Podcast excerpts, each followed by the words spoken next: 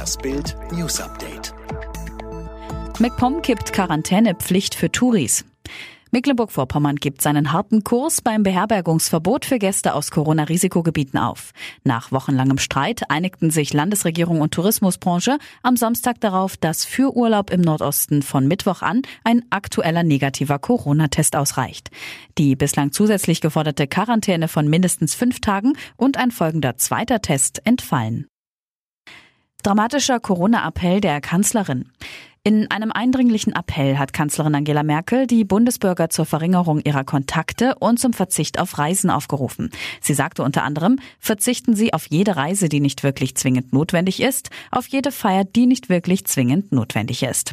Die Kanzlerin mahnte, bitte bleiben Sie, wenn immer möglich, zu Hause an Ihrem Wohnort. Sie fügte hinzu, ich weiß, das klingt nicht nur hart, das ist im Einzelfall auch ein schwerer Verzicht. Aber er müsse nur zeitweilig geleistet werden. 7830 Neuinfektionen in Deutschland erfasst. In Deutschland ist erneut ein Höchstwert bei den Neuinfektionen mit dem Coronavirus verzeichnet worden. Nach Angaben des Robert Koch Instituts vom frühen Samstagmorgen wurden binnen eines Tages 7830 neue Ansteckungsfälle von den Gesundheitsämtern gemeldet. Das waren nochmal knapp 500 Fälle mehr als am Tag davor. Es wird inzwischen allerdings auch deutschlandweit mehr getestet als noch im Frühjahr. Miss Tagesschau ist wieder Single.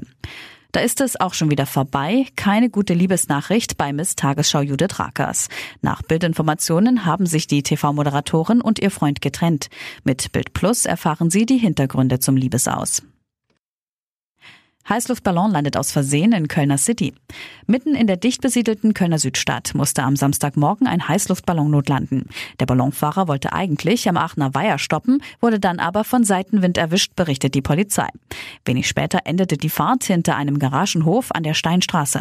Der Fahrer und seine Passagiere, eine fünfköpfige Familie, kletterten blass, aber unbeschadet aus dem Korb.